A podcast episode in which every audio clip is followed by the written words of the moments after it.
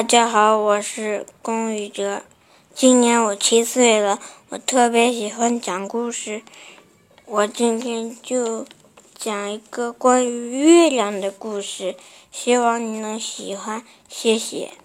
从前，天上有十个太阳，把大地都给烧焦了，人们很热，没办法再活下去。后来有一个叫……后羿的神射手射下九个太阳，百姓们又过上了好日子。天上的王母娘娘很感谢后羿，就把后羿召唤来，对他说：“你救了人间的百姓，我赐给你一瓶长生不老药，你带回去给与你的妻子一起吃吧。”后羿非常高兴，一回到家就把王母娘娘递给他的长生不老药交给嫦娥保管，打算选个好日子，夫妻俩一起吃。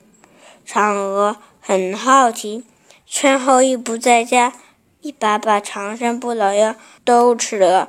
他刚吃完，感觉浑身轻飘飘的。